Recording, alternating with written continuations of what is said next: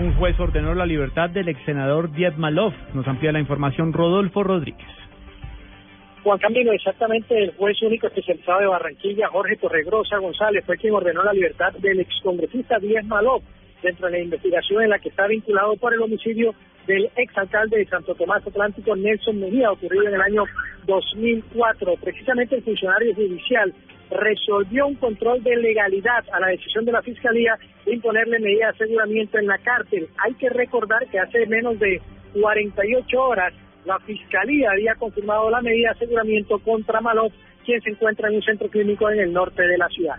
En Barranquilla, Rodolfo Rodríguez Llanos, Blue Radio.